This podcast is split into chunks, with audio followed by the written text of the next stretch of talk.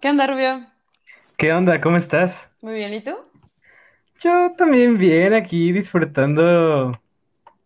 Iba a decir disfrutando la cuarentena, pero qué mentira tan grande estoy diciendo. Ya sáquenme. Sí. Eso no te lo creo. No, no, no creo que nadie nunca en su vida haya hecho así como de, güey, la cuarentena, qué chulada. Bueno, todos los introvertidos que generalmente odian a las personas. Yo no, Entonces, pero no me quejaría. pero yo creo que hay un límite. Imagínate, además para ellos también tiene que haber un balance, ¿no? O sea, para ser introvertido y ayudar a las personas, tiene que haber personas afuera que odies. Entonces, ya no hay. Eso es muy Además, cierto. además imagínate un introvertido. Ahorita es como de, hmm, está toda mi familia en mi casa todo el tiempo. No puedes ser introvertido a gusto, ¿sabes? O sea, no hay ese equilibrio. Sí, eso sí. No, entonces es la mentira más grande del universo. Sí. Incluso No, yo creo, esto, estoy harto. Estoy harto. todos, yo creo. Incluso no sé, yo creo que hasta nuestras mascotas están hartos de nosotros. Pues, no sé tú, pero yo estoy muy feliz con mi perrito. Ay, es que lo quiero mucho. Sí, bueno, es que es un amor, acá también. Pero me refiero a que ellos ya están así como de ya, por favor, déjame en paz. Sobre todo si tienen un gato. Yo creo que los gatos ya están como planeando así de, sí, le voy a poner una almohada en la cara en la noche. O no sé, algo así. Me voy a gatos. perder o algo. Sí, así como voy a desaparecer tres semanas y voy a dejar que se muera de miedo y luego voy a regresar como si nada. Aliméntame. O sea, Sí. así son los gatos. Horas extrañas de este mundo. Ay, son padrísimos. Sí, no, di- no digo que no, no digo que no, nada más extraños. Y hablando de cosas extrañas, déjame contarte mi anécdota de la semana. ¿Y qué creen, amigas que nos están escuchando? Que en este episodio, en esta edición de este fabuloso podcast, les traigo de nuevo un sueño mío. Porque yo sé que ya los habían extrañado y hace mucho que no les contaba uno. Y es más, este me acaba de pasar justo hoy y me y dije, esto va al podcast porque chulada. Y bueno, ya, para no extenderme mi anécdota, mi sueño va así. Yo estaba muy tranquilo en mi sueño, ¿no? O sea, uno realmente no sabe cómo llega un sueño, cómo empieza. Eso estaba curioso. Pero la cuestión es que estaba en el mundo de Toy Story. Entonces, o sea, sí, pero no, no tan así. O sea, yo no era un niño que tenía juguetes, yo era el juguete. Este, ¿por qué te ríes de eso? Parece que quieres jugar con mi corazón. No, te imaginé como vos cuando le da toda su crisis existencial, Ah, sí. tomando el té con María Antonieta. Así te... Y su hermanita. Exactamente, así te, así te imaginé. No, pero no te preocupes, no estoy en mi crisis súper cañona. O sea, lo único que hice es que yo también era un juguete, ¿no? Pero estuvo bien loco porque era como en Toy Story, sino que éramos una sociedad de juguetes. Pero todos vivíamos adentro de un cuarto. O sea, de un niño, ¿sabes? Entonces, pero teníamos que hacer todo. Y estaba bien curioso porque teníamos como nuestro sector de agricultura y de ganadería. Y nos cocinábamos huevitos para desayunar. O sea, porque me acuerdo que eran huevitos para desayunar, ¿no? Entonces estaba súper, súper raro, porque además eran como muñecos de todo tipo, ¿no? Juguetitos, así como desde unas personitas así como súper chiquitas, como, como Polly Pocket y todo ese rollo. Y también había coches, y había como Legos y Max Steel y todo el rollo. ¿no? Entonces era como de, ¿What the fuck?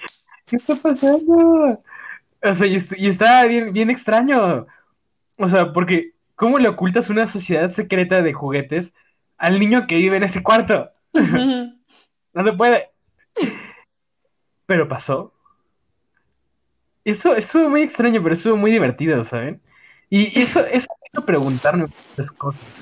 O sea, fue como, como, ok, ok. eh, ¿un juguete se puede morir?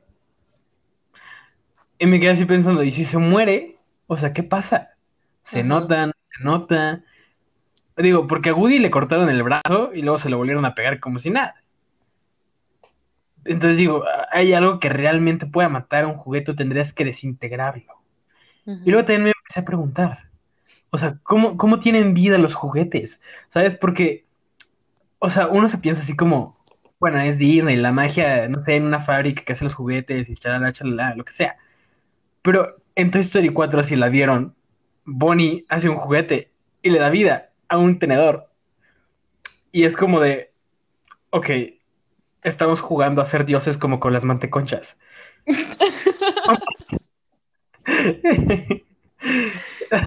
Esas cosas fueron reales, yo las encontré. En Querétaro, yo también, son deliciosas. Neta, o sea, creación divina, pero estamos alterando el, el equilibrio del universo, Fernanda. No podemos jugar con eso.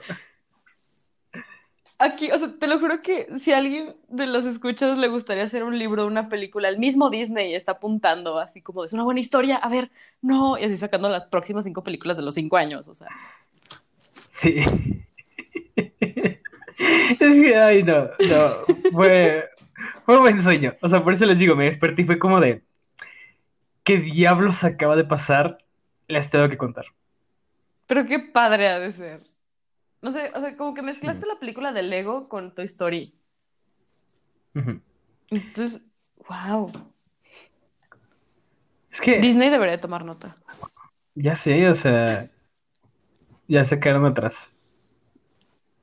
Sí, pero que ya no sea Toy Story 5, por Dios.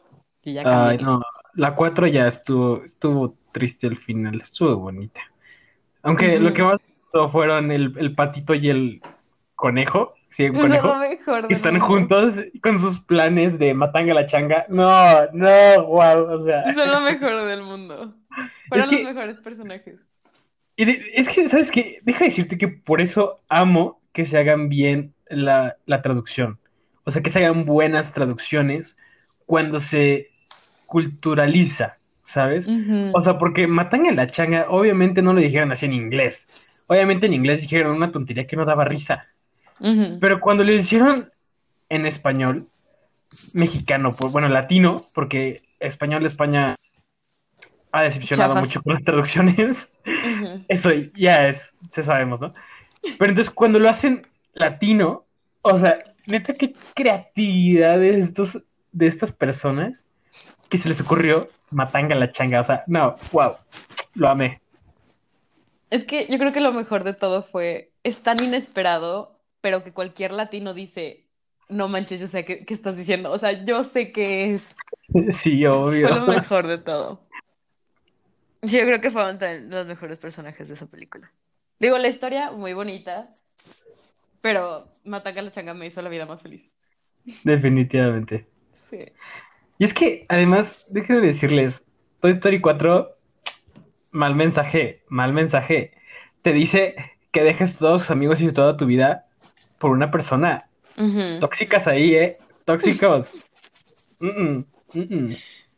Pero es que era el amor de su vida. Bueno, está bien. Solo digo que, mira, si un juguete se puede morir y es un juguete de porcelana, no lo sé. No lo sé. Es, una historia muy extraña si te pones a pensarlo. O sea, la película es muy bonito y es como de, ay, mira, regresaron y están todos juntos y yay. Pero una vez que te pones a pensarlo, es como de, dude, ¿no? Exacto. Pero bueno, cuéntanos tu anécdota de la semana. Ay, pues parece, este, ¿qué? Parece chiste, pero es anécdota. O sea, me pasó exactamente lo mismo que a ti hace como dos, tres días. Y no lo puedo superar porque la cara del guardia no tuvo precio. Les cuento. Mi hermana está horneando y vendiendo cupcakes, que de hecho compren. Ahí vamos a por publicidad. Y fuimos a hacer unas entregas, yo la iba, o sea, yo era su chofer, básicamente. Y llegamos a una colonia por no quemar al guardia. Y me iba a dar mi licencia, porque ya nos íbamos. Y dijo, tome caballero. Si no me han visto, me acabo de cortar el cabello. O sea, iba en pants, o sea, iba vestida no. como un fuckboy, para que se den una una idea. Entonces No. cuando llega y me dice, tome caballero, yo solo me le quedé viendo así de, disculpe. O sea, una parte de mí se indignó porque fue así como de, o sea, por favor, pero luego, o sea, recordé cómo estaba vestida y cómo me veía y dije, legal, está bien. Dos segundos Ajá. después, el guardia se da cuenta y todavía me dice, perdón, señorita. Y se pone rojo, rojo, rojo, rojo, rojo, rojo, rojo. Y yo así de, no, pues, no pasa nada. No. Salimos del lugar, mi hermano no me la dejó de cantar en todo el camino a la casa. Estaba muerta de risa y me decía caballero para todo. Esa es mi queridísima Ay, no. anécdota de la semana. No, no, qué risa. Es que ya, o sea, ya te imaginas a ti en la entrada de la colonia, casi volteando a ver al guardia así como de, estas dos copas no están de adorno. Casi, casi. O sea, porque aparte, digo, sí a primeras yo creo que me vería masculino, pero, o sea, escuchas mi voz, ¿sabes? Ya había hablado con él. O sea, cuando llegué me vio. Además, o sea, usualmente cuando un guardia te da tu licencia, la vuelta a ver, ¿sabes? Y casi siempre como que ven el nombre. Entonces, no sé qué le sonó a caballero. Un María Fernanda. Ajá, o sea, no sé, la verdad, solo diré que me hizo el día y a la vez me confundió muchísimo porque fue así como de, ¿a poco me veo como hombre? Luego llegué a mi casa, me vi en un espejo y dije, ok, sí, estoy vestida de fuckboy, entonces, ups. ¿Sabes? Debería darte más pena vestirte de fuckboy que te digan caballero. ¿Sabes qué es el problema? Es demasiado cómodo. Son pants, o sea, son pants, una camiseta y una gorra, o sea, es cómodo. Y para que estamos haciendo entregas en cuarentena, que en la- en realidad no tienes nada que hacer, o salía vestida así o salía en pijama. Y tengo poquita esencia, entonces me vestí como fuckboy sin pensarlo. Y me dijeron, hombre, No seas mentirosa. ¿Desde cuándo tienes decencia? de repente. Me gusta mucho ese como pequeño silencio que hubo intermedio de, de pensarlo y decir, vamos, recuerda, recuerda, di algo. Pues, no, sí, o sea, de repente, contigo ya no importa, pero sí, a veces es necesaria tener esa esencia, entonces. Además, yo creo que en esta cuarentena, o sea, el outfit oficial es pijama. Realmente yo voy a todos lados en pijama y, y, o sea, si la gente me ve raro, yo los volteo a ver así como de, mira, no esperes más de mí. Estamos en cuarentena, estoy todo el día en mi casa, no me voy a cambiar para ir a Walmart. Ir a Walmart en pijama es toda una aventura. Se te quedan viendo las señoras. Pues es que son las mismas señoras que se arreglan muchísimo para ir a Walmart y, ay, no, maquillaje, mi bolsa, no se te olvide, y así, déjame, me hago las uñas, es como de, señora, señora, va a Walmart. Y va por una cosa, o sea. Exacto, ya sabemos que se quiere ligar al de la farmacia, pero tranquila. A mí me sorprende su habilidad para arreglarse a esas horas. O sea, si a mí Ya me dices, sé. vamos a ir a Walmart un domingo, no importa qué hora sea, 10 de la mañana, la tarde, la noche, voy a ir en pijama. Es como de, no, es domingo, es día de flojera. Apenas di que me voy a peinar, o sea, y ni eso porque tengo cabello corto, o sea, no. Y ves a las señoras así como entaconadas con su bolsa gigante y hasta como van, como inclinadas hacia su carrito. Caminan bien chistoso. Ah, bueno, yo también de repente me recargo en mi carrito. Es que está muy a gusto. Sí, es muy cómodo. Pero aún así, es como de señora, por Dios, es domingo y está en Walmart. No se va a encontrar a nadie, se lo juro. Y si sí, la saluda con la chancla y ya. No pasa nada. Bueno, quién sabe, imagínate qué tal que el mismísimo Papa decide venir al Walmart de León, Guanajuato. O sea, seguro. Digo, ya si te lo encuentras, ya le gritas que no sea egoísta y sigues con tu vida. Icónico, Uno no pierde esas oportunidades. obviamente. Ay, no, qué risa. Ay, pues Pero- bueno. Sí, ya duramos mucho en esta introducción, entonces vamos a entrar de lleno a este espacio, a este... Bienvenidos a nuestro maravilloso mundo. No digo más por copyright, pero al maravilloso mundo del podcast, vamos a decirlo. Entonces, este, bueno, como todos ustedes ya sabrán, el tema de hoy es Disney y más específicamente el impacto cultural que ha tenido Disney, no nada más en nuestra generación, sino en las generaciones y en, no sé, en el mundo actual, digámoslo así, en la modernidad, en la posmodernidad, en la época. En fin, divagué demasiado con una cosa sencilla. Entonces la cuestión es que vamos a empezar cronológicamente, ¿no? Tenemos un orden bastante sencillo. Entonces vamos a empezar con las películas que consideramos como Disney antiguo. Las primeras, las princesas, estas muchachas que todo mundo amamos, pero al mismo tiempo odiamos. Y les diremos por qué. Entonces, no sé si, a María Fernanda presente le gustaría comenzar con la primerísima película de Disney de princesas llamada Blancanieves. ¿Qué opinas de ella? Tengo un conflicto gigante con esta película. Enormemente. Yo, yo digo, Disney antiguo era adaptado para esos tiempos, ¿no? Así como, sí, te digo cosas bonitas, pero te maltrato cuando lleguemos a la casa. Entonces, para mí Blancanieves es todo lo malo de la actualidad en una película. O sea, De acuerdo. una mujer Es como la precuela de High School Musical. No, no lo pienses mucho. Sigue, O sea, sigue, no lo sigue. ves- o sea, no, sí, wow, ok. Aún así, o sea, empecemos porque está esta señora que quién sabe cuántos años tiene, pero que muere por poder y que ama su imagen y que quiere ser la más bonita de todas. Que desde ahí es un problema social súper enorme. Que todavía dice, mira, mi hijastra resulta que es más bonita que yo. ¿Cuál es la única solución para hacerlo? Matarla. Pero no lo voy a hacer yo. Lo va a hacer alguien más, porque tengo poder para hacerlo. Y pasa toda una parte de la película que la verdad está súper creepy porque va en el bosque y van como muchas caras raras y de chiquita me daba muchísimo miedo. Y llega a una casa que lo primero que hace es ponerse a limpiar. Y luego llegan los dueños y le dice, por favor, déjenme quedarme, hago lo que quieran, no pasa nada. Y ellos dicen, legal, para que dos escenas después llegue una señora, le dé una manzana, se muera, llegue un príncipe y sin consentimiento la reviva. Se agradece que la reviviera, pero no había consentimiento, disculpen. Entonces estoy muy peleada con esa película. Bueno, tal vez cambiaría nada más la palabra revivir. O sea, porque digo, yo me lo imagino, si alguien se está convulsionando, pues no le voy a pedir permiso para ir a darle RCP. Pero, o sea, definitivamente debió haber habido consentimiento para darle un beso, ¿sabes? Es que además, o sea, además de eso, además de que fue un contacto físico muy, muy íntimo con una persona que estaba totalmente inconsciente y pues no importa realmente que ha sido como la única forma de salvarla, lo que más me causa conflicto es que, o sea, la idea que da de este amor verdadero, ¿sabes? Porque la neta, seamos sinceros, este güey lo había visto una vez en su vida. O sea, y lo vio como cinco minutos. Ni siquiera nos acordamos de cómo se llama. No tiene sea, nombre. ¿Ves? Exacto. Y se maquilla más que Blancanieves.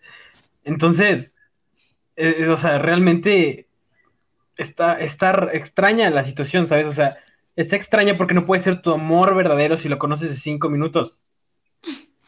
Cálmate, Elsa. Bitch. Bitch. Don't get me started.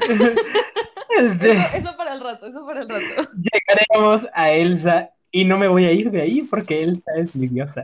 Pero esa no es la cuestión en este momento. O sea, la cuestión es que, ¿qué pido?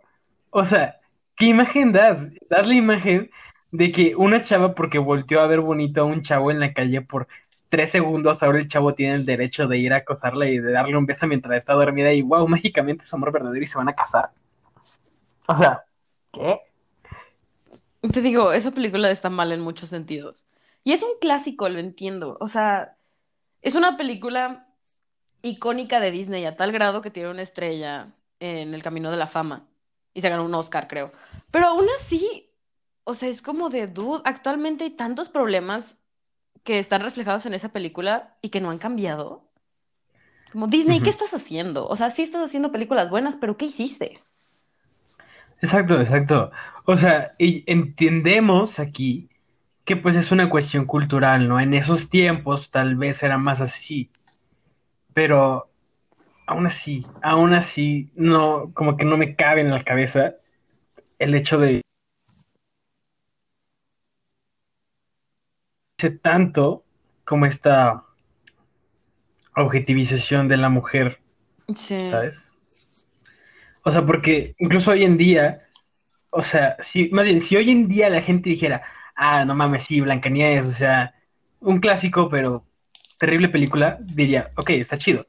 Pero la mayor parte de la gente que sigue viendo Blancanieves dice, güey, peliculón, o sea, la amo, yo quiero hacer Blancanieves, y es como de, No, uff, o sea, y que hacen sus cumpleaños, se disfracen de Blancanieves, o sea, que sea como un, ro- un modelo a seguir, es como de, damn, mejor sigue la Blancanieves de Shrek que habla con los animales y es una guerrera, o sea, mejor. confirmo. Pero es que, no sé, yo estoy peleada con muchas de esas películas porque son clásicos, los he disfrutado. O sea, y no tengo problema con decir que me han llegado a gustar. Pero actualmente reflejan problemas muy enormes y muy actuales. Y que la gente dice, es que es un clásico. Y es como de, sí, pero una niña chiquita lo está viendo. O sea, no es un modelo. O sea, es como la sirenita. Uf. Ugh. Ah, venga, bueno, está bien, ya lo sacaste. Fuiste Está tú, bien, no fui pues. yo, no fui yo. Este, pero bueno, antes de acabar nada más con Blancanieves, hay que reafirmar que Blancanieves tenía entre 14 y 16 años, entonces, creepy. Eh. Y vivía con siete enanos, eso siempre me pareció extraño, pero X. Continuemos con la sirenita que me parece incluso más rara, más horrible, y que este sí es un modelo que, o sea, yo estoy consciente de que muchas niñas quieren ser la sirenita y no deberían, no deberían de querer ser la sirenita. O sea, porque miren, una morra puberta adolescente Tiene como 16 años. O sea, la neta es hija de papi totalmente, porque papi es rey tritón, o sea, o sea, es el rey del océano. No hay nadie más poderoso que él. Entonces, niña, o sea, lo único que dice es de, güey, yo me quiero ir a la superficie con un tipo que igualmente solo vio 5 segundos, ni siquiera le dirige, es más, ni siquiera estaba consciente el otro güey, porque se había caído al mar. O sea, ni siquiera estaba consciente y es como de, güey, es que es mi amor verdadero. O sea, y por eso voy a poner en riesgo a todo mi pueblo, voy a maltratar a mi amigo constantemente y poniendo en situaciones donde no se siente cómodo y poniéndole en riesgo. O sea, a Sebastián, el pobre cangrejito, nada más está haciendo su, su trabajo y aún así lo arriesgó a que lo lincharan. Y nada más, porque quería estar con un güey. O sea, sí está guapo y todo, pero amiga, no Sí, mames. la verdad está muy, muy guapo. Pero aún así, ¿sabes? Cuando estaba chiquita, el que me caía súper mal era Sebastián y Úrsula. Se me hacían los peores personajes del universo. Pero una vez que creces, dices, es que, o sea, tenía sentido. O sea, Úrsula era una muy buena villana y todo fue legal, tenía contrato. O sea, Está por escrito. digo, sí, tal vez un poco extraño como que la cláusula de qué te pasa si no lo cumples es que te haces como un monstruito raro y yo te tengo aquí cautiva. Pero de ahí en más, o sea, era un contrato, estaba legal y le dijo, no vas a tener tu voz. Y Ariel dijo, no pasa nada, cuando en realidad la necesitaba.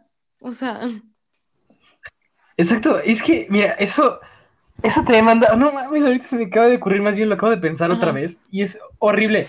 O sea, porque ¿qué mensaje es el que da este, no? Es de como decirle a una mujer: es que no necesitas tu voz para enamorar a un hombre, porque el hombre solo se fija en ti, solo se fija en tu cuerpo, en cómo eres, en cómo te comportas con él y en qué le ofreces. Pero mientras estés sentada y callada. Y es como de. ¡Ah! ¡No, por favor! Creo que a mí por eso O me causa sea, tanto conflicto que la gente odie tanto a Úrsula, porque, o sea, Úrsula tenía un punto.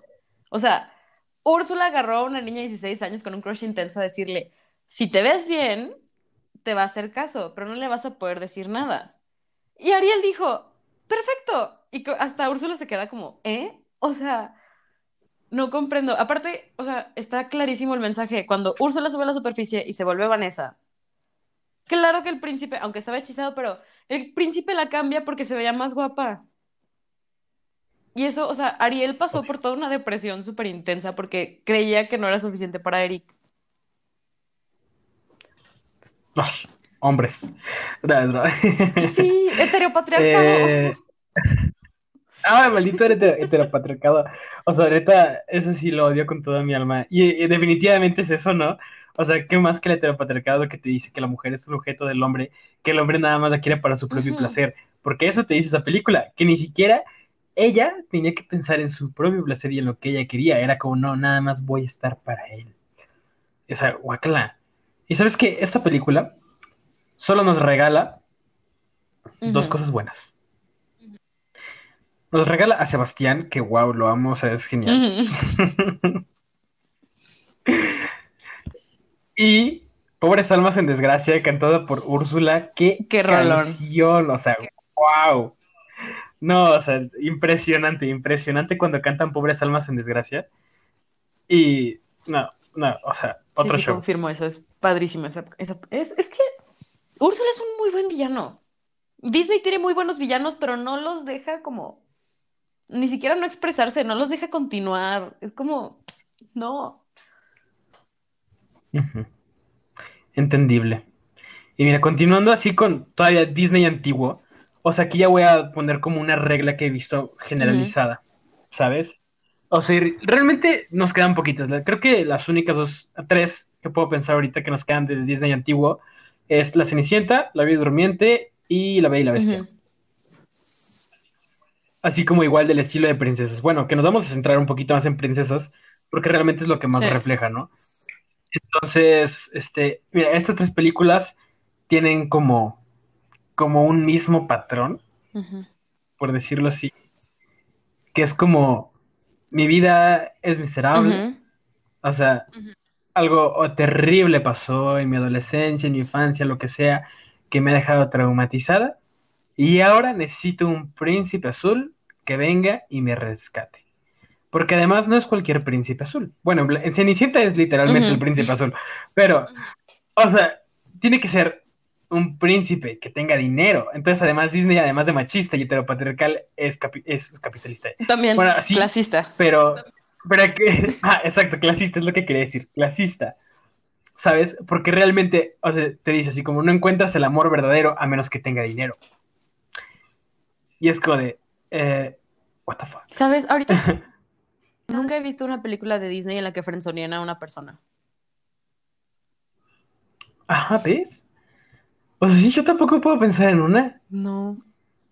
O sea, o sea, tal vez el único que mencionaron es a Gastón, Bueno, pero, pero es que también es pero Gastón. Gastón o sea, es un pendejo. Es que mira, de estas películas que estás Ajá. mencionando, lo que es Cenicienta y la Bella Durmiente, sí, sí son así. O sea, es como todo un evento súper traumático, que es una buena persona, o sea, son buenas personas, son de corazón puro, pero que de alguna manera abusan de ellas, ya sea de su buena persona o de que es una princesa. Y, O de que están Ajá. huecas, también de repente es como de, y terminan en una situación en la que la única forma de salvarlas es con un príncipe. Y siento que en La Bella y la Bestia eso cambia un poco, porque de alguna manera Bella controló lo que quería hacer, pero al final se queda con el príncipe. Digo, mejor O sea, opción que sí. Gastón, mucho mejor opción que Gastón, estoy de acuerdo. Y la verdad se veía mejor como bestia. Pero como que dices, en la primera canción que ella cantaba decía que quería viajar, quería conocer, quería ir y hacer. Y al final se queda en un castillo con un hombre. Y es como de, no, Sí. podías... Exacto, o sea, sueños por él. Y además hay que tener en cuenta, no hay que olvidar que Bella era prisionera de la bestia. Sí. O sea, la liberó y todo en algún momento, sí, sí, chalala, chalala. Pero aún así, aún así fue prisionera en algún punto. Eso no es sano, eso es tóxico y no se hace. No sé, es muy chistoso ver hacia las películas antiguas en un punto muy moderno. Porque se sienten tan mal. O sea, yo me acuerdo de chiquita, era maravilloso ver las princesas. Yo quería ser una princesa también. Pero ahorita que las estoy pensando, es como de no. Exacto. Y además que también, mira, con la Bella Durmiente, lo mismo pasó que con Blancanieves, ¿no? Pum, se muere. El tipo que vivió cinco segundos es su amor verdadero, va a la vez y se casan. Creo que la única diferencia es que en La Bella Durmiente estaban casados desde antes. Porque los comprometieron, los comprometieron de ¿Ah, sí? niños. Pero, pero ni se Ah, ah, conocían. peor todavía, o sea. Ni sabía quién era el hombre, solo se lo encontró en el bosque y fue así como de, eres el amor de mi vida porque soñé contigo. O sea, si yo me casara con todas las personas con las que sueño, mm, mm. Qué interesante comentario. Volveremos a eso después. Cuando no cuando no estemos grabando esto. X, X. Continuemos con lo que sigue. Y bueno, después de darnos todo nuestro odio hacia Disney antiguo, hay que decir que hay ciertas cosas increíbles, sobre todo en La Bella y la Bestia. Déjenme decirles que esta canción, la que canta Gastón en el bar, aunque es, es lo más heteropatriarcal que ha existido en este mundo, la amo esa canción. Es lo mejor. Porque la... y LeFou es un personaje tremendamente increíble. Que aunque Disney no nos lo quiera dar, todos sabemos que es gay. Sí, LeFou es un ¿Sabes? icono gay. Discúlpenme. Y si, o sea, si, si no, No, si lo dudas, no manches. O sea, es gay a su máxima expresión, incluso en el live action. No, en el live action es lo mejor de este mundo. O sea, lo mejoraron inigualablemente, Sí. ¿sabes? O sea, porque todavía en la caricatura, pues, o sea, no, no, o sea, ve el diseño que tiene como su cara, ¿no? Hasta parece como Goofy, está raro. Sí, está como muy redondito. O sea, como que lo quieren hacer cómico.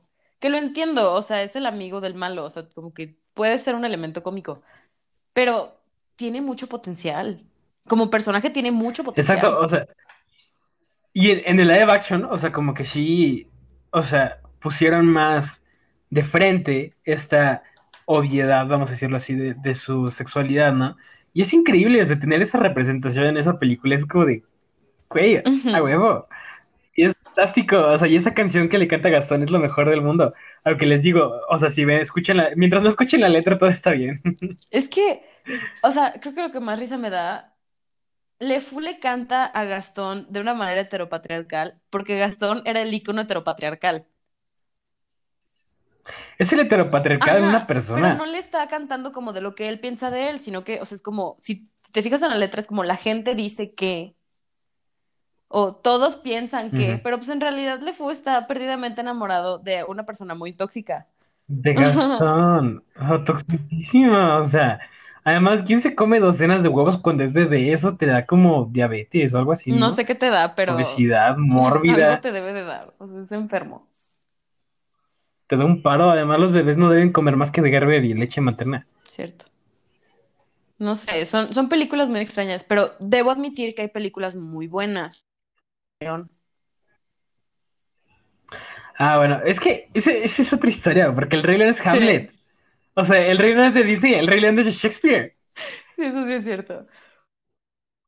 O sea, y miren, si no han leído Hamlet, les voy a explicar tantito qué pasa. Mira, Hamlet trata de que está en un reino.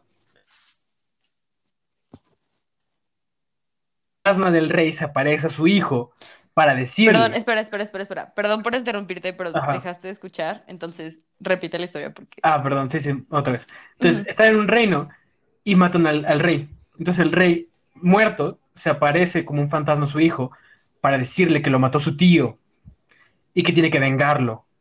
¿Ok? Entonces, el tío se queda con el reino y se casa con la reina, o sea, la esposa del rey que, que mató, ¿no? O sea, con su cuñada. Muy raro eso ya. Este. Entonces, toda la obra de Hamlet es, pues, o sea, Hamlet como debatiéndose entre este punto de decir, güey, ¿qué hago? ¿Lo mato o no lo mato? O sea, o me estoy volviendo loco, o qué pedo. E incluso tiene dos amigos que siempre están ahí para él, ¿sabes? Y que hacen siempre así como todas las locuras y que al final se mueren, eso está raro. Pero, pero, o sea, es Hamlet. Los mismos personajes, hasta, o sea, hasta tienen un Sasu que se llama Polonio, es- que es el mayordomo del rey, que todo el mundo lo odia porque es un castroso. O sea, Ajá. es Sasu, ¿sabes? Sí, Entonces el rey león es Hamlet. sí, eso sí lo confirmo. Aparte, es que El Rey León es muy buena película y aparte tiene las mejores canciones. Tiene de las mejores canciones de Disney. O sea, o sea, bueno, es que Can't You Feel the Love Tonight con Elton John obviamente iba a ser un éxito total. Porque es Elton John, Sí, Hakuna Matata también John. es maravillosa. obvio. Y bueno, a mí lo que más me gusta del Rey León, o sea, no es tanto las canciones, sino, o sea, el, el soundtrack, pues, o sea, es que hay una canción que, que realmente no cantan, pero es, es en esta parte donde, donde está regresando Simba, cuando ya se le aparece Mufasa, ¿no? Y dice, güey, tengo que regresar al reino. Y entonces pasan una escena donde va corriendo por el desierto y le ponen una canción que digo, güey, güey, qué rola. Es épica, sí, sí es cierto. A mí la verdad, creo que de los mejores personajes, además de Timón y Pumba, Rafiki me hace la vida más feliz. Me da muchísima risa ese No personaje. manches, es que Porque es súper sabio, pero es el viejito loco. Entonces me da muchísima risa. sí, es genial, es genial. Y además es que es como bien extraño, bien bizarro, ¿no? O sea, me encanta. Porque cuando le preguntan, ¿quién eres tú? Y Rafiki voltea y, ¿quién eres? Y además siempre hace casi como de, güey, qué pedo, me explotó la cabeza. Yo en todas las clases de filosofía. Ay, sí. Pero así se sintió, o sea, cuando digo de chicos, pues dices, ay, qué menso lo- el chango, este, Raki- este Rafiki, porque pues como que quién va a ser él. Pero una vez que creces, te mete en todo un conflicto interno de quién es. Exacto, y además te dice, o sea, y deja quién es Simba, o sea, y te dice, ¿quién eres tú? Y, yo, y tú así como de, "Ay, güey, ¿quién soy? Sí, es una, es muy buena película. No, buenazo, buenazo. Sí. Pero bueno, pasamos unos añitos más y llegamos a lo que conocemos como el Disney moderno. O sea, moderno vamos a decir como noventas y tal vez dos miles, pero no es posmoderno, o sea, el posmoderno es el más actual. ¿Ok? Entonces es como, como la segunda generación de Disney. Entonces, o sea, comenzando con una de las películas que yo creo que son más características de esta etapa es Lilo y Stitch. Es Cuéntanos. una por qué. película que me pone, me pone muy de buenas. Bueno, es que con un soundtrack totalmente de Elvis te tienes que poner de buenas. Sí, la verdad, o sea, pequeña anécdota, llevaba muchos años sin ver esa película, muchos años, más de cinco años, yo creo. Wow. Y hace poquito, no sé por qué me salió una foto de Stitch y me dice mi papá, creo que yo nunca he visto la película. Y a mí me dio algo. Entonces fue un, "Mm, mm, la vamos a ver. Y, o sea, la- es como si la volviera a ver por primera vez. Se me había olvidado, no se me había olvidado nada, pues, pero como que esa sensación de volver a verla Mm. fue hermosa. Y poder cantar las canciones y estar ahí y decir, es que esta escena es padrísima. O sea, es lo mejor de todo. Aparte, discúlpenme todas las personas que aman Frozen, pero esta fue la película de las hermanas, no Frozen. No, sí, todo el mundo lo sabe, o sea. O sea, realmente, si dijeron que el tema de las hermanas, del amor entre hermanas, no había sido utilizado hasta Frozen, pues edúquense. O sea, Sí. o sea, la neta es que Lilo y Stitch, esta relación que tienen Nani con Lilo, además de ser súper real, o sea, porque se pelean, se odian, se quieren vender por un conejo, este. o sea, Sí, pasa. y, y es. ah, Chale, pobre tu hermana. Este, o sea, y como todo este rollo de de repente nos llevamos súper bien, de repente te quiero vender por un conejo. O sea, es súper, súper real, ¿no? Además de que, pues, ves a Nani en esta situación de que, pues, son huérfanas, pero ella quiere cuidar a su hermana. Entonces, como que pone toda su vida de lado para mantenerla en una calidad de vida, ¿no?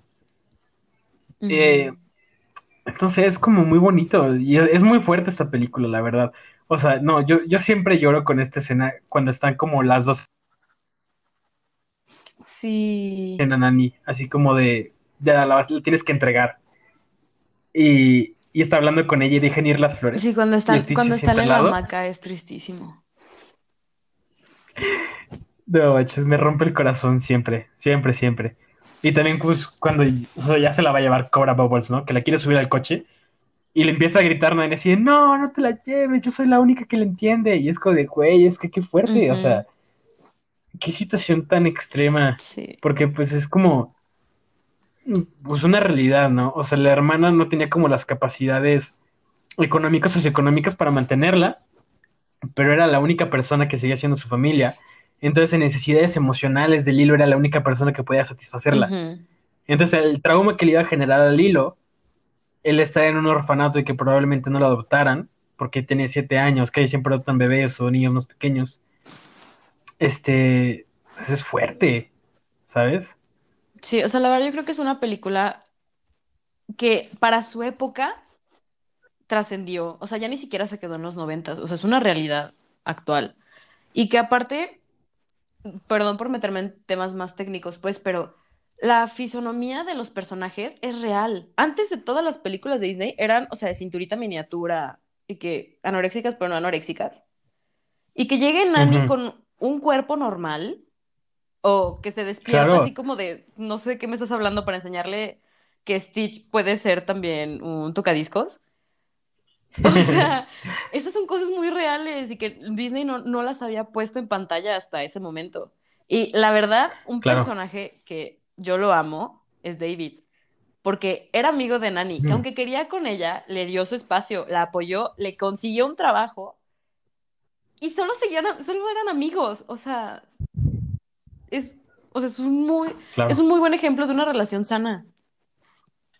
Definitivamente. Porque además, este, o sea, David en ningún momento le dijo así como de, o sea, por esto ya tienes que ser mi novio, ¿no? Así como que, pues no me debes nada, o sea, yo lo estoy haciendo por, por ti, porque te aprecio.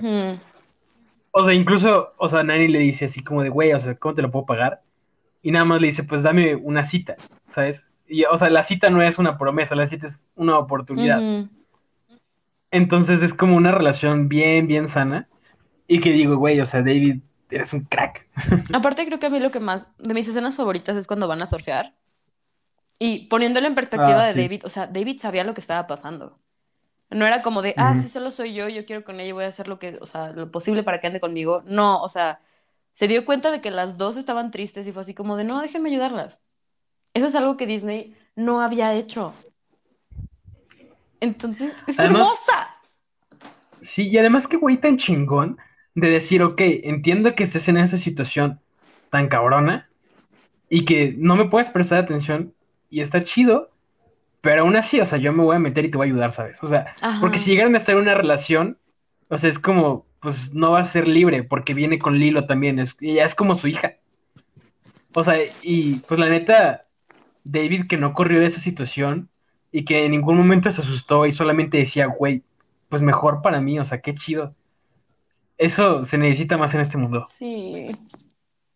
Ay, Sí, porque luego dicen así como de, ah, es que las mamás solteras y las mamás luchonas, no, hombre, o sea, no sean, no digan que esas mamadas, chavos, o sea, Es que también, o sea, es súper triste la historia de Lilo. O sea, es un personaje muy complejo. Entonces yo creo que como lleva la historia de que es una niña, digo, lo ponen en cosas sencillas, como que no tiene una muñeca como las otras niñas, o que le hacen el feo, lo que quieras, pero que no se dejaba. O sea, sabía lo que estaba pasando. Entonces también es como este personaje que aunque sea una niña es muy fuerte. Claro. Bueno, y además demuestra una situación, pues, muy, muy cruda, pero real entre los niños, ¿no? O sea, que siempre se dice, es que los niños son unos angelitos, güey, los niños pueden ser los más crueles de este mundo. Y se les justifica O sea- porque son niños. Ajá, ajá, y realmente la única razón por la que no juntaban a Lilo es porque era huérfana ya, ¿sabes? Es como de, güey, qué enfermo. O sea, ¿qué les pasa en la cabeza a esas niñas? Sí. Están locas. Y, y no sé, La verdad podríamos seguir hablando de Lilo y Stitch por años, porque es un peliculón. Solo déjame decir una última cosa de Lilo y Adelante, Stitch y adelante. vamos a la siguiente. sí, sí, sí. O sea, hace no mucho tiempo me enteré, o sea, más bien como que uní dos puntos, Ajá. de que, o sea, todos los jueves, que hoy es jueves, por cierto, Lilo le daba un sándwich a Pato el pez, Ajá. ¿no? ¿Y por qué le daba un sándwich? Porque Pato controla el clima. ¿Y por qué quería Lilo que Pato controlara el clima? Porque sus papás se murieron cuando estaba lloviendo. Entonces es como, Lilo no quiere que llueva, porque le recuerda cuando se murieron sus papás, y así como de, ya, no sigas, no sigas que me rompes el corazón. Sí, a mí también, cuando me enteré de eso, sí fue como de... O sea, porque es una niña traumada, o sea, lo entiendo, es una niña que perdió a sus papás y que tiene la edad suficiente para recordarlo. Entonces que llegue Stitch a quitarle su único recuerdo, que era cuando quitaba la foto de abajo de la almohada, por eso se vuelve histérica y es así como, no la toques, jamás la toques porque es lo que me queda. Como de no, o sea, ay, es que es una muy buena película. Aparte también, yo creo que Stitch entendiendo todo, o sea, dejando de ser un experimento y una máquina de matar y un arma, hacer este pequeño ser incomprendido pero con sentimientos, es muy padre. Sí. Bueno, aunque en defensa de, de Stitch, o sea, Lilo le daba una botella de café para dormir, entonces, o sea, yo también me pondría loquito. ¿Cómo, de qué otra manera se duerme? Estás bien. Sí, bueno, eso solo era en finales y proyectos. Pero bueno, pasando a una siguiente película también de esa misma época, que, en mi opinión, excelente película, Mulan. Sí, es muy buena película. Y esto me gusta mucho Mulan porque, o sea, todo el rollo romántico no es lo central en esta película. O sea, Y sí tenemos un, un desenlace romántico, que es bueno. Nos gusta el romance. A todo el mundo le gusta el romance. Pero que no fuera lo central en la historia. Y que además la mujer fuera la heroína de toda China. Y que fue como de hombres estúpidos por no escucharme. Yo les había dicho desde hace 10 días. La vida normal. Este. ¿Cierto? Ajá. Y es como de. Pues sí, qué chingona, güey. O sea, finalmente tenemos a una heroína. Que realmente no es princesa como tal. Porque no es princesa de- China. O sea, en ningún momento es princesa. Además de que en China no hay princesas como tal. Funciona diferente. Entonces, este personaje, una heroína, no una princesa, una heroína, yo creo que es un modelo excelente en algunas cosas, en algunas cosas no tanto, pero muy, o sea, hizo como un punto de quiebre muy, muy importante que era bien necesario hacer. Sí, o sea, la verdad yo creo que es una película que deja, sí tiene romance, pues, el general. Pero aún así, o sea, vamos, su primera preocupación fue cuidar a su familia y que fue tomar el lugar de su papá, sabiendo que si la descubrían la iban a matar, o sea, no iban a tener piedad. Y eso lo dice el papá al principio, si no puedo ir atrás de ella porque si yo yo les digo que es mi hija, la van a matar. Entonces, literal, fue dejar todo y arriesgar todo para poder salvar a su papá y que él no muriera. Es, o sea, es- desde ahí ya es icónico, más que aparte tuvo que adaptarse para ser hombre, que esa escena en la que se mete a bañar al lago es buenísimo. Y luego también es demostrar, pues yo también puedo, porque originalmente en la canción de Hombres de Acción ya le habían dado las gracias, pero decidió ir por la flecha. O sea, es una mujer que no se, o sea, no está dispuesta a aceptar un no por respuesta. Claro. Además, me gusta un buen este mensaje de, ¿sabes qué? Las mujeres también podemos hacer lo mismo que los hombres. Y hay un punto en el que lo hace mejor. Sí, bueno, o sea, es competencia sana, ¿no? Eso está chido. O sea, es que yo creo que lo mejor ahí fue que no, no había un los hombres lo hacemos mejor o las mujeres lo hacemos mejor. Es un, pues todos podemos hacerlo. No importa quién lo haga mejor. Sí. Eso, no sé, me pareció muy lindo. Además de que, o sea, también amé esta parte en donde, en donde sus amigos se visten de mujer, o sea, para realizar su plan. Y es como, güey, güey, de, necesita haber más de esos en la Es lo vida. mejor. ¿Sabes? O sea, últimamente he escuchado que mucha gente se queja de que la comunidad encuentra personajes LGBT en lugares donde no los hay. Pero no me pueden llegar a decir que esos no fueron los primeros drag queens de China.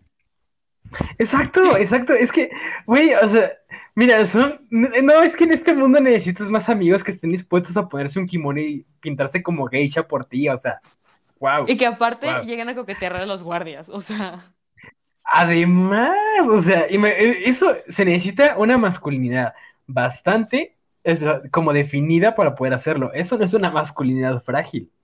sí, O porque sea, son aparte. geniales. Ay, no sé, es que esa película es muy, muy buena. Aparte, ok, tenemos que es una guerra que de por sí es crudo. Luego tenemos, o sea, todo este proceso de Mulan de, ok, tengo que vol- convertirme en una guerrera. Luego tiene esto que ya empieza a ser aceptada por los otros soldados. Y luego llega este punto en el que la descubren y tú estás así como de, es que la van a matar, así, es que ya fue. Y que Shang le perdona la vida y es como de... Sí, yo, yo sé, Pero- yo sé, ajá. Pero. Como yo sé que te gusta o te gustaba y estás en un conflicto interno, pero aún así, Está Aunque Disney no nos lo quiera dar, todo el mundo sabemos que Han Shang, Shang. siempre se me olvida su nombre. Ajá. Es el primer personaje bisexual en Disney. sí, Y aunque no nos lo quieran dar, lo sabemos, lo sabemos. sí. Personas de la comunidad saben de qué estamos hablando, los demás les explicamos. Shang estaba enamorado del- de este Pink, que es como el alter ego de Mulan, desde el principio porque le perdonó la vida. Y cuando se enteró que era mujer, o sea, no fue cara de odio, sino fue decepción. O sea, Así como, chin, ya tiene novio. Ya no, ahora es novia. Ah, así como, o sea, yo pasé por todo este proceso y al final no. Ajá. Para que al final dijera, ¿sabes qué? No hay problema. O sea, es hermoso. También se necesitan más de esos en este mundo. Sí, porque aparte pone una expectativa realista. O sea, si te fijas en todas las películas al final, cuando estaban con el con el príncipe así de que les da un choro súper hermoso.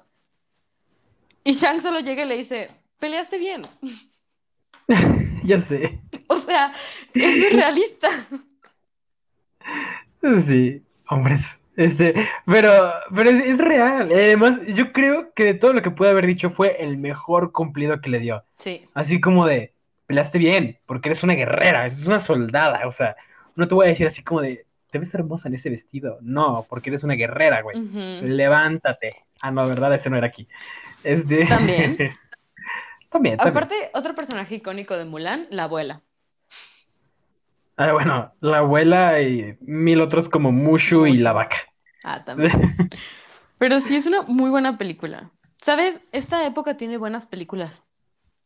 Sí, y en esta época me gusta Disney porque hizo una revolución interesante, o sea, empezó a, tratar temas diferentes, vamos a decirlo así, vaya. O sea, yo creo que empezó a tomar riesgos y a querer modernizarse, y que eso, eso lo hizo muy bien.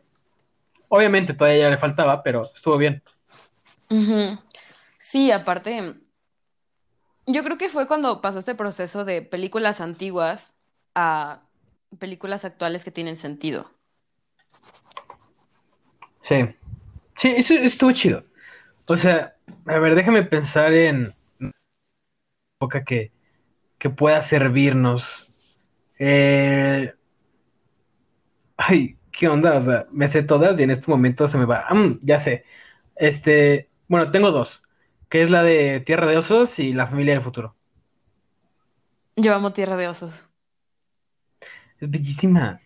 O sea, y es que, güey, neta me provoca tantos sentimientos la película de Tierra de Osos. O sea, porque al principio es tristísima, o sea, ver cómo, cómo se muere la mamá de Koda y cómo se muere este... Sitka. Ay, güey, se me olvidó. Sitka. Sí, Sitka, gracias, se me había olvidado su nombre. Y Sitka, ¿no? O sea, es como devastador ver que se mueren. Y luego, o sea, cuando Kenai le está contando a Koda toda cómo se une esta historia y de que él mató a su mamá, yo así como de... No, por favor, no me hagas daño. A mí, ¿sabes qué es lo que me rompe el corazón? Y desde chiquita cosa? cuando lo vi fue así como de... ¡Oh! Es cuando se enojan y como que se separan, pero se reencuentran en una cueva y que está solo, o sea, la pintura de un hombre con una lanza. Y que Koda uh, le dice, sí. le tengo miedo a esos monstruos con lanzas. Fue así como de... Uy, o sea, es el cambio de perspectiva, de que, que nadie estaba acostumbrado a cazar y de darse cuenta de que pues, creía que los animales no sentían, pues, o que pues, servían para cazar y ya. Y que Koda llegue y le diga, uh -huh. es que me da miedo. O sea, o sea, le dio un cachetadón. Literalmente, fue así como de, bitch, o sea, me da miedo todo esto, me da miedo lo que eres. Y se ve, o sea, como que Nai lo toma, como se para un segundo, abre los ojos y dice, pues sí. Ay, güey. Ajá. O sea, es una película muy, muy buena porque habla también, o sea, de este amor de hermanos que puede que no sean sanguíneos, pero que aún así se apoyaron y que fue así como, ¿sabes qué? Es que eres mi hermanito. O sea, ay, es hermosa. No, es que qué belleza, o sea, neta, qué belleza al final, cuando Kenai se vuelve a convertir en humano y dice, güey, no, Sitka, regrésame a ser un oso porque mi hermanito me necesita, güey. Es, ¡Qué bello! ¡Qué bello! Eso sí, el hermano del medio, que no me acuerdo cómo se llama, de Naji, ese, me cae bien gordo, porque, o sea, entiendo que él no sepa que es Kenai, pero aún así es como de, ya, déjalo. Pero, ¿sabes qué? Al final me gustó un buen la evolución que tuvo de Naji. Sí. O sea, como todo este, este cambio y este decirle, no importa, tú siempre vas a ser mi hermanito. Y es como de, güey, eres un Sí. crack de Naji. Aparte que de Además Naji de que luego ves que él se convierte del viejito. Ajá. Ajá, se convierte del viejito que cuenta la historia. Y así que, no me Sí, es que, ay, qué buena película. O sea, porque junta Sí. todo, o sea, junta la muerte de un familiar que es súper pesado, de ambas partes. Y luego junta el que, o sea, quieran o no, Koda era un huérfano hasta que llegó Kenai. Y luego, Ajá. O sea, es como todo este proceso de, ok, no me caes bien, bueno, de repente me caes bien, ya no me caes bien porque mataste a mi mamá, ¿sabes qué? Te quiero mucho. Es todo un proceso, es una evolución enorme. También los renos me caen muy Bien. bien. Sí, son súper divertidos. Sí. Súper, súper divertidos. Además, también una relación de hermanos, o sea, típica, ¿no? Así de, siempre se llevan súper bien, pero de repente se pelean, pero es como, luego te llevo al lugar, el mejor lugar de ensalada. Sí. Aparte creo que O lo que más risa me da es que no se pueden decir te quiero. Y eso es una realidad entre hermanos. Ah, sí. Pues solo es como de, Ahora sí me digo, "Ah, ah, ¿te quiesito? Y el otro es como, ya te Ajá. entendí, perfecto, gracias. O sea, no, no lo presiona para que se lo diga, solo es como de, ok, yo también. Ajá. Sí, además también me da mucha risa que, bueno, esta parte de ser distinto. Ah, sí, es muy bueno. No sé, yo uso mucho esa frase. O sea, no porque vaya a cambiar, sino porque me divierte decirla. Ay, pero sí es muy buena película. ¿Qué otra teníamos? ¿La familia del futuro? Sí, pero yo creo que vamos a tener que seguir avanzando en nuestra siguiente sección porque ya llevamos casi una hora Sí. y si no nos vamos a alargar muchísimo. Y bueno, la verdad es que de esta última sección tengo muchos comentarios, entonces vamos a darle una vez.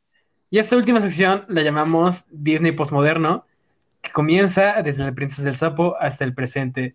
Y yo Ujú. tengo cuatro películas.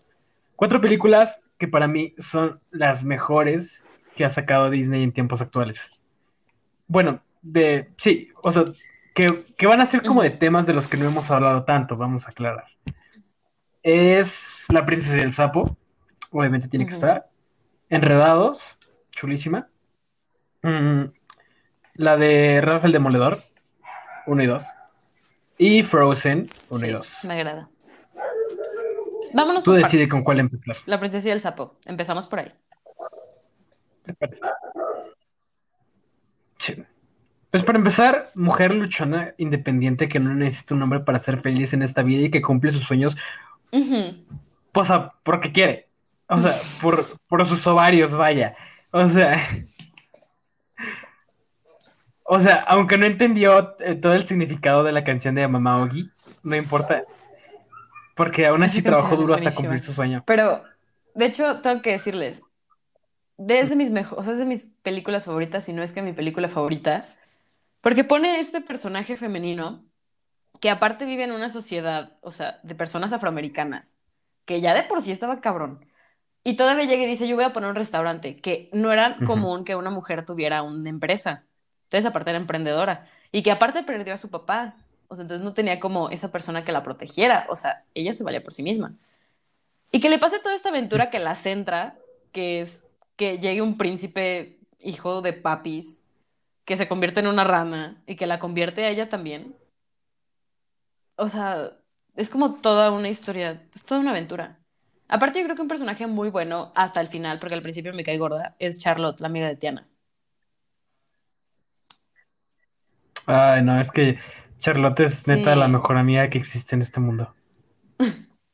En las películas, pues. Gracias. En el mundo de real eres tú. Pero, pero sí. No, pero, pero, pero sí. o- Y, o sea, y nunca le ofreció ayuda a Diana, ¿sabes? O sea, así como. Ajá. Tiana, Tiana. Económica. Sí, sí, me va, se fue la letra. Económica, ¿no? Así como de, güey, es que no te voy a dar dinero porque además de que sé que no lo quieres, o sea, yo sé que sería una forma de, como de faltarle el respeto a tu esfuerzo. O sea, tú esfuérzate por lo que quieres con tu propio sudor, si es así tu forma. Y te va a salir chingón, güey. Y cuando es así, o sea, mi forma de apoyarte es comprándote comida, ¿no? O sea, compra- comprando tus servicios. Y algo que me parece bellísimo, o sea, es que si te fijas bien, todos los vestidos de Loti son rosas. Entonces, ¿por qué tenía uno azul? Curiosamente de la talla de Tiana. Hmm. No sé, yo creo que iba a ser como un regalo es para que cuando lo lograra Es un muy buen personaje porque aparte, o sea, era niña de papi que lo tenía todo. O sea, solo se tenía que casar y ya. O sea, era lo único que se le pedía. Y que aún así nunca tuvo esta división de clases con Tiana. La trataba como su igual desde chicas, era su amiga y no le importaba de dónde viniera o si era la hija de la que le hacía los vestidos. O sea, al final eran amigas.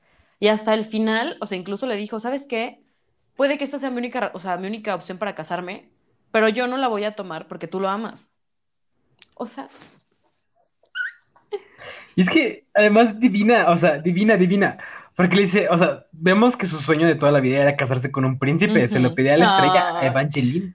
Este, ahorita, ajá. tristísimo también, pero continuemos. Ajá. O sea, Y le dice al final, ¿sabes qué? O sea, estoy dispuesta a renunciar al sueño de toda mi vida.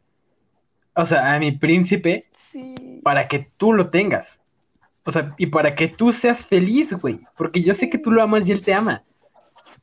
O sea, y estoy o sea, y lo pusieron como de forma muy literal, ¿no? Estoy dispuesta a besar a un sapo por ti.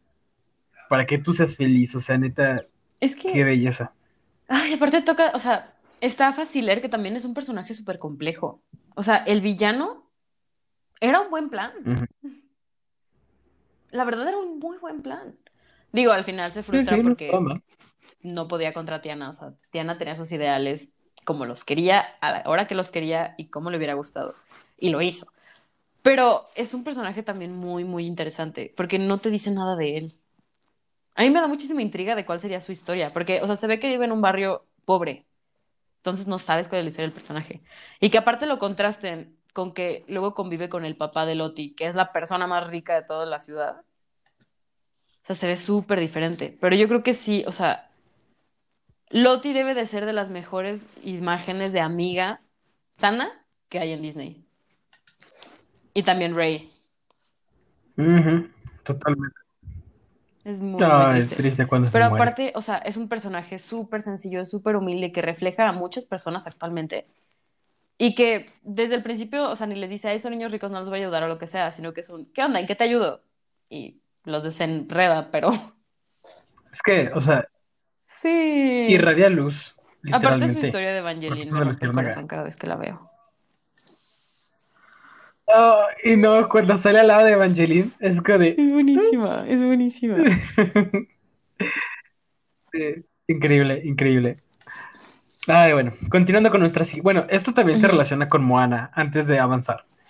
Así como es igual, ¿no? La misma historia. Mujer empoderada de que no necesita un hombre y no está buscando una relación romántica para cumplir con sus ideales y salvar a toda su aldea. O sea, soy Moana de Sí. Motunui y entrarás a mi bote y regresarás al corazón de Tefiti. O sea, ¿sabes?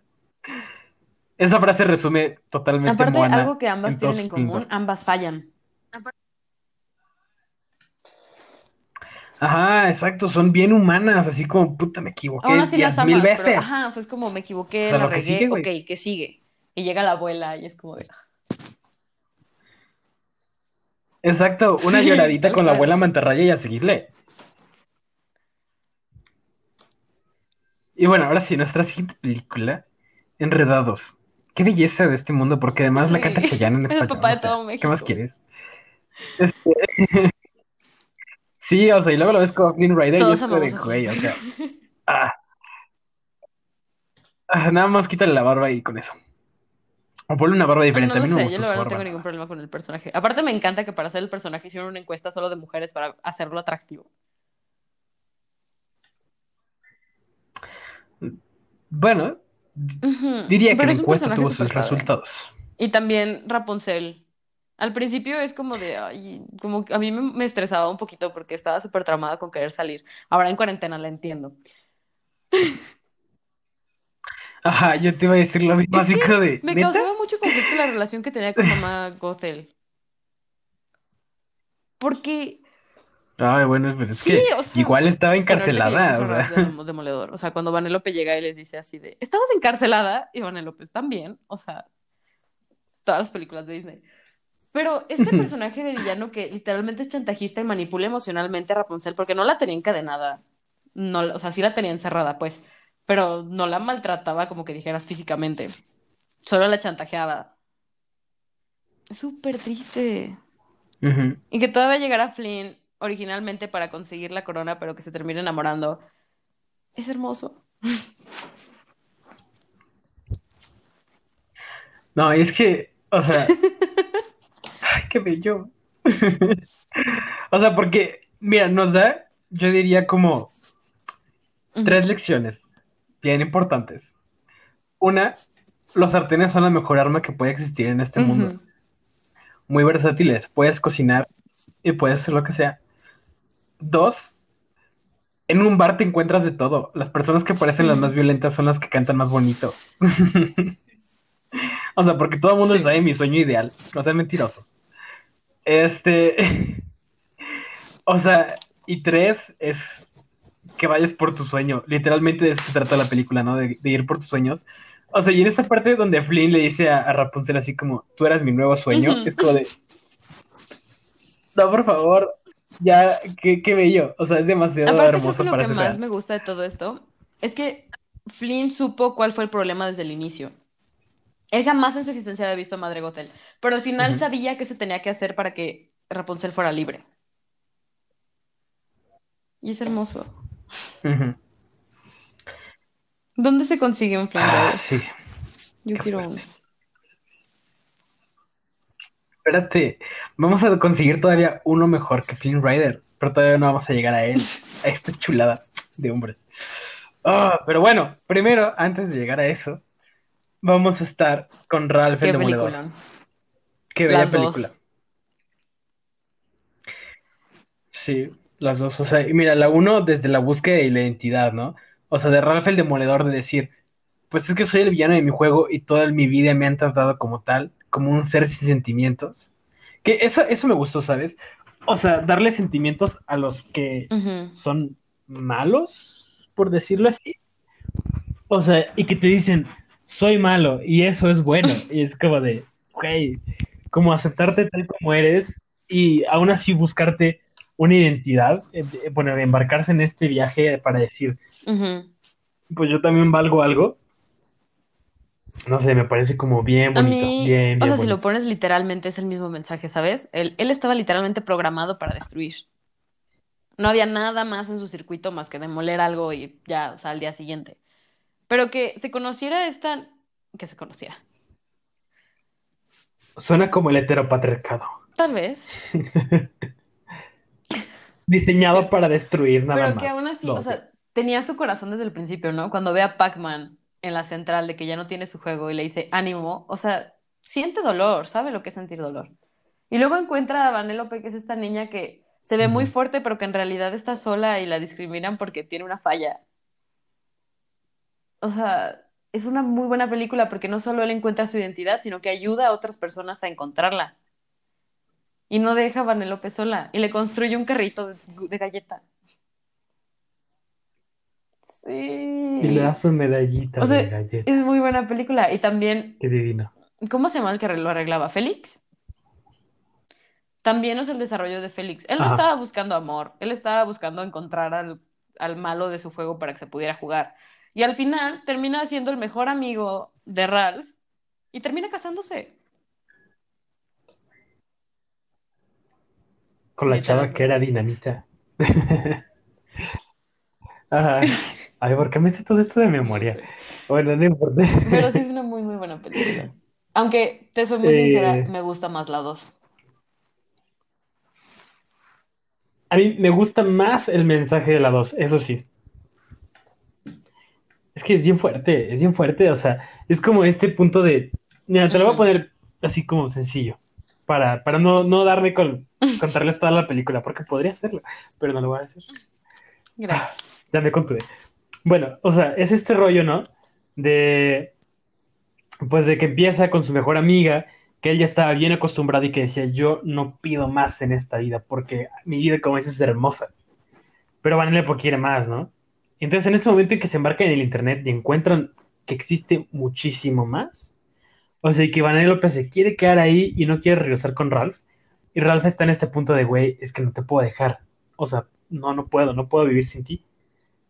Pero, y bueno, se, se ve, ¿no? O sea, se ve que se convierte en el virus que, que casi destruye todo el internet. Este, pero al fin, al final, el mensaje yo creo que de lo que da es como de, mira, güey, pues la neta es que no eres dueño de nadie y menos de las personas a las que amas. Entonces, yo creo que lo que podemos hacer es amarlas porque son libres. Y no sé, eso me pareció bien bonito. Sí, la verdad, o sea, todo este desarrollo de personaje, porque tienes razón, o sea, Ralph ya tenía lo que necesitaba o lo que quería, pero es este de ahora Vanellope también quiere algo. No solo es tu compañera, o sea, quiere más de. Entonces, ay, no sé, fue una, es una película muy, muy bonita, que me da muchísima risa aparte. Pero yo creo que el highlight para mí de esa película, además del mensaje, como que todo lo pesado, es cuando llegan a Disney. porque así se ve Disney. O sea, es como este Buenísimo. mundo alterno que hasta dicen, ¿qué es esto? Y como castillos y superhéroes, porque Disney está comprando todo. Y con muchísimos niñitos cabezones. Y Storm... Ajá, y Stormtroopers con Y orejitas Star de Mickey. Wars. O sea, es padrísimo. Ajá. Y que llegue... sí, Ah, la posmodernidad. Pero aún así, creo que mis escenas favoritas es cuando llega con las princesas. Porque rompe toda la idea de Ay, no, divertidísimo. Y es que, claro, y, y luego pues, nos dice luego, luego, ¿no? Lo que hemos estado diciendo durante todo el podcast, así como de, o sea, güey, estás bien. Así te envenenaron, te encerraron en una torre o te pusieron un hechizo poderes, hablas mágico. con los animales. O sea, O sea, ¿qué pedo? y Ajá, o sea, aparte- neta, necesitas ayuda. Sí. No, y aparte, o sea, psicológica. marcan el problema principal de todas las películas, que son, todos creen que te salvó un hombre fuerte y que con eso solucionó tu vida. Y que dice ella, sí, ah, es princesa. O sea, sí, o sea, fue así como... Heteropatriarcado. O sea, aparte me encanta cómo, o sea, en esa escena ponen a las princesas súper como al tanto de lo que estaba pasando y cómo se dieron cuenta de que, pues sí, o sea, que llegara el príncipe las hizo princesas. Pero no. Aunque ya fueran princesas antes, Sí, eso- por derecho, ajá, está eso mal. está Pero- mal. Porque tú ya eres completa sin un Cierto, nombre. muy cierto. Pero sí, no, o sea, como que estoy este proceso porque también, o sea, Vanellope entra en conflicto, así de, ¿en serio estás bien? ¿En serio pasaste por todo eso? Y las princesas, sí. Y ella, ah, ok. Exacto, o sea, lo dicen como si fuera súper normal. Y Vanellope, pues es como de, güey, eso no es normal. aparte, o sea, no debería de algo muy bonito es que no las discrimina, solo les dice, ok, estás bien, necesitas un abrazo, ¿en qué te ayudo? Y luego les hace pijamas. Sí. Genial. Pero bueno, ahora sí, pasemos a lo siguiente, a lo bueno. Y eso es Frozen. El hambre de mi vida. Tú literalmente. Este. Es que pago. Sí, yo trabajo de eso, o sea, es como. Es que yo soy el hombre de mi vida, Fernanda, porque yo soy completo como soy. Y no necesito de un hombre o una Me mujer que me complete. Pero. Sin embargo, o sea, si se me aparece uno así, no lo voy a negar. Si llega un Christoph golpeando tu puerta, o sea, Este. adelante. O sea, Henry Cavill, o sea. Cierto, muy cierto. No, hombre, ¿quieres café? Unas donas, lo que quieras. Eh, pero, ahora sí, estas, estas dos películas de Frozen a mí me parecen maravillosas. Bueno, yo creo que ya hemos hablado como de lo principal del mensaje que da la primera, ¿no? Que es como los diferentes tipos de amor que existen. No nada más es el amor verdadero que puede dar un amor romántico, sino también un amor de hermanas. Que lo vimos en Lilo y Stitch, como ya lo habíamos mencionado. Este, y pues sí, o sea, realmente estos temas de la 1 ya habían sido tratados antes. Sin embargo, lo que me parece muy, muy rescatable es de la 2. Y aquí, o sea, yo les voy a hablar de Christoph en específico. Ya Mafe les hablará de lo demás, pero yo de Christoph. O sea, déjenme decirles que Christoph no es un hombre que se deje llevar por el heteropatriarcado y eso es lo mejor que puede existir en este mundo. No acepten a nadie que no sea así. O sea, si no es Christoph, ¿para qué le lloras? Pues es muy cierto. o sea, porque miren. O sea, porque miren. O sea, lo que me parece súper increíble de él es que puede cantar sobre sus sentimientos, porque además no es una canción de cómo se está enamorando.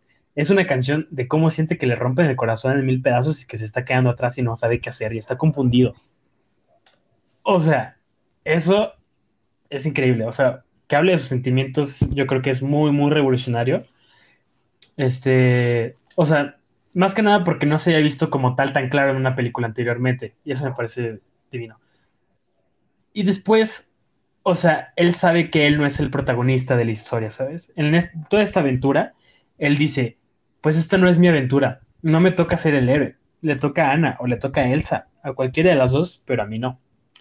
Entonces llega en una parte y le dice, Así, literalmente Ana va corriendo así como con los gigantes de piedra atrás. Y a Christoph y le dice así como de, güey, ¿en qué te ayudo?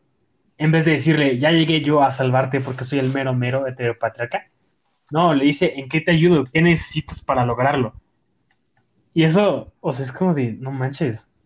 O sea, alguien que te apoye en tus sueños, en tus metas y que nada más te ayude a seguir adelante. Sí. Wow. Wow. Entonces, en conclusión, Es que Christoph es el está muy perfecto. bien, o sea, es la relación sana actual.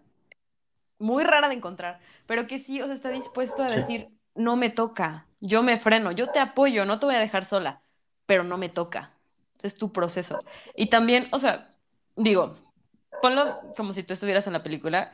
Pues si tú quieres con alguien que tiene una hermana mágica, que está tratando de encontrar quién es, o sea, como todo el conflicto de sus papás, de primeras como que dices, ok, ¿qué está pasando? O sea, muchas personas se pudieron haber echado para atrás, pero Christoph dijo, no, yo me quedo, quiero ver qué pasa, voy a ayudar a la persona que amo, aquí estoy. Y fue maravilloso. Y lo logró. No les voy a spoilear Ujú. todo, pero lo logró. O sea, también Obvio. está esta parte en la que el amor de hermanas está súper presente, pero que en un punto se tienen que separar a fuerzas. Porque todo lo de la búsqueda de identidad era de Elsa, no de Ana. Por más de que Ana quisiera estar involucrada, era de Elsa. Y lo logra. O sea, doma el caballo, va y encuentra todas las respuestas.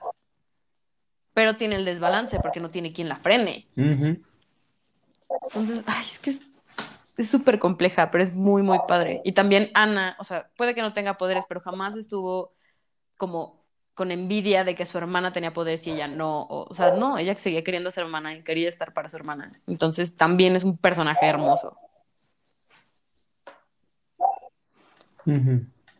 Y sabes, yo creo que un personaje que se ha subestimado bastante, porque, o sea, en esas películas es con la parte más infantil, o sea, es Olaf, ¿no?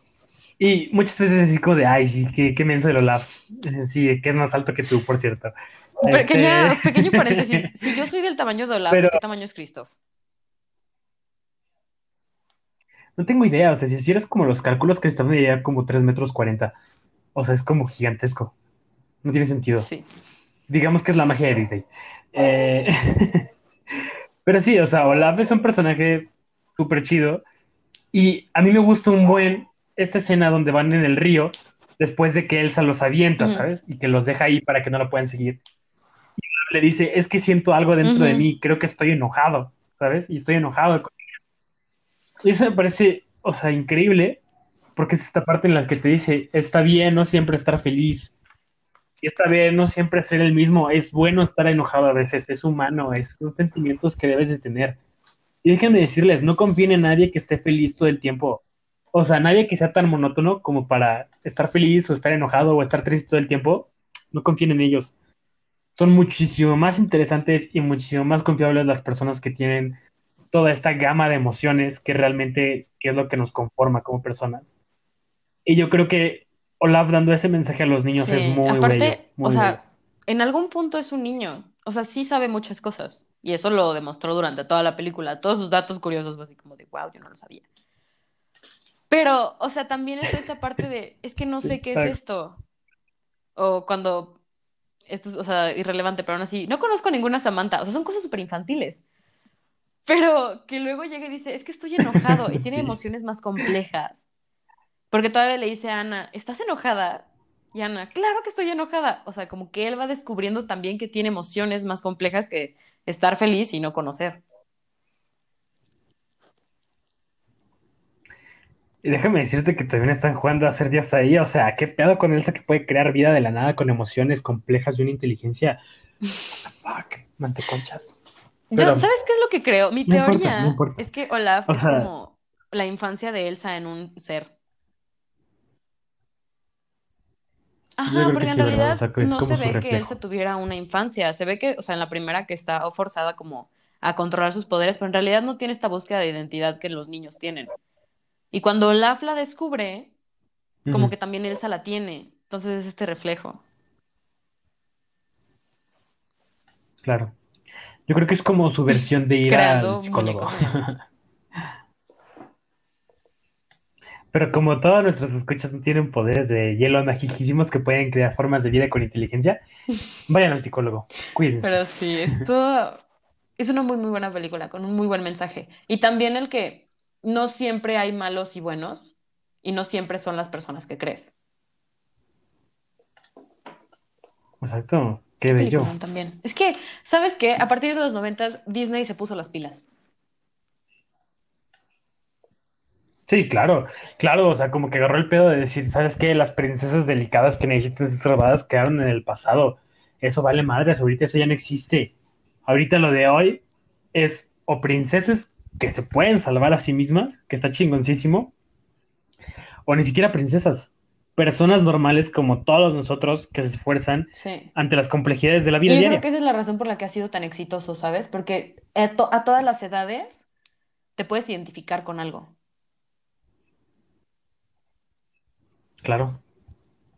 Y bueno, Adelante. deja nada más, déjame decirlo porque tengo que decirlo, tengo que decirlo. O sea, Frozen 2 tiene las mejores canciones, o sea, las amo, son Luego tenemos que hacer buenísimas. uno de canciones de Disney, porque eso es un muy buen debate. Yo también, Obvio, yo me las sé todas. Frozen tiene muy buenas canciones. Y tiene muy buenos momentos también.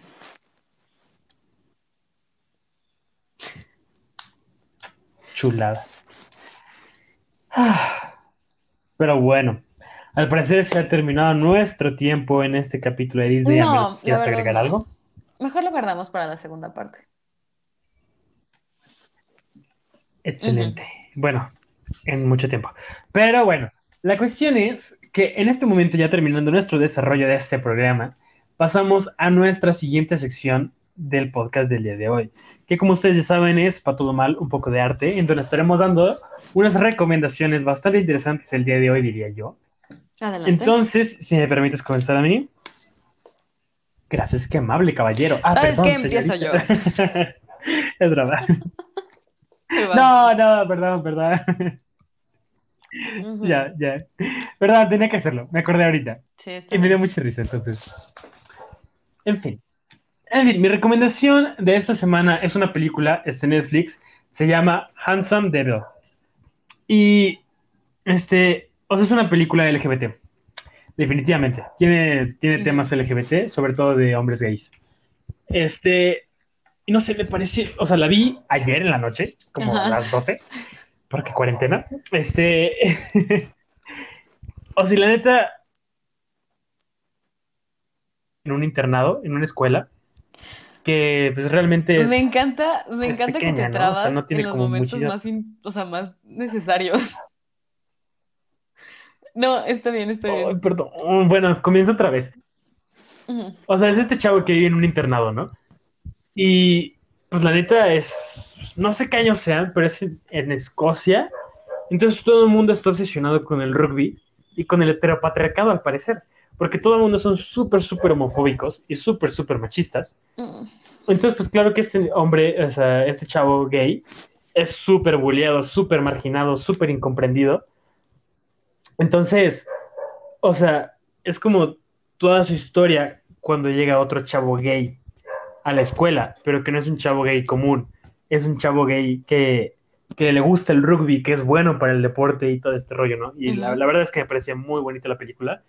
O sea, neta, si tienen chance, véanla, yo creo que les va a encantar un buen. Y además, o sea, o sea, como toda historia gay que realmente represente una realidad, tenía que tener chavos que se lleven bien con su maestro de inglés, ¿no? Entonces, obviamente, también hay un maestro de inglés buena onda y liberal, Ay, entonces eso está chido. Pues tendré que ver la película Sí. porque suena muy, muy bien. Aunque no me encanta la parte del heteropatriarcado. Pero de ahí en más. Pues sí, pero también es como derrumbar el Sí, heteropatriarcado, ¿sabes? O sea, está bien. eso es bueno. Es que odio el heteropatriarcado, Sí. nada bueno me, de molesta mucho, me, se me hace una cosa muy, muy tonta. Ay, pero bueno, mi recomendación de esta semana, porque si seguimos hablando del heteropatriarcado vamos a estar aquí por años, es una banda de León que mañana, bueno, sí, mañana, porque grabamos los viernes, vamos a sacar una nueva canción y estoy esperándola enormemente, que es Los Fíos. Las personas de Lux saben de quiénes les estoy hablando porque son íconos en la escuela.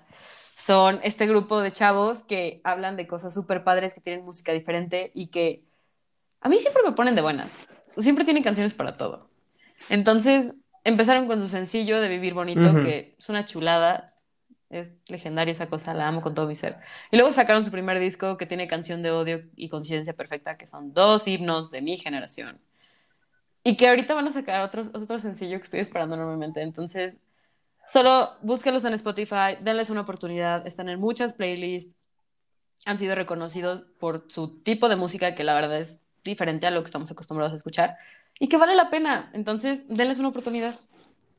Se los recomiendo enormemente. Ujú. Muy- Uy, sí, a mí también me encantan los yugos, aunque siempre he tenido un conflicto con ellos y es que nunca sé, o sea, cuando me preguntan, ah, sí, ¿de qué género son? Y así como de, verga, güey, ¿qué género No, musical son? son- No es tengo ni muy la menor extraño. idea.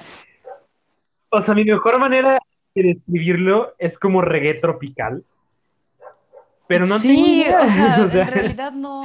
pero no sé. Es que, o sea, no les podríamos decir, ay, es de rock o reggaetón o lo que quieras. O sea, es muy su estilo y eso los hace muy, muy padres. Y sus conciertos son hermosos, son legendarios. Claro, claro, claro. Son los mejores conciertos, yo creo. Sí. Pero sí, vayan a escucharlos, la verdad, vale muchísimo la pena y nos cuentan qué tal les parece porque son muy buenos. Y si saben, también nos comparten qué género Sí, musical por son favor. los hijos, porque no tenemos idea. Sí, serían muy amables. Pero bueno, muchísimas gracias. Esto ha sido todo por el día de hoy en este podcast Tu Té y Yo Café. Si se quedaron aquí hasta el final a escucharnos, se lo agradecemos muchísimo. Sabemos que este capítulo nos extendimos un poquito más de lo que acostumbramos, pero sentimos que fue muy fructífero, muy bonito. Entonces, muchas gracias por escucharnos y nos vemos la siguiente semana con un tema nuevo.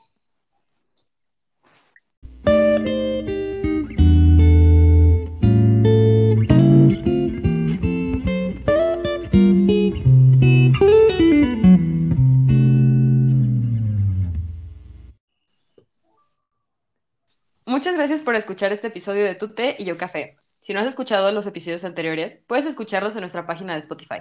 Síguenos en redes sociales como Instagram, Twitter y Facebook. Este es un podcast original producido, escrito, dirigido y actuado por Eduardo Rosa Sujeda y María Fernanda Miranda Fuenlabrada. Y como Bárbara R. Gil dice, ¡Sonríe!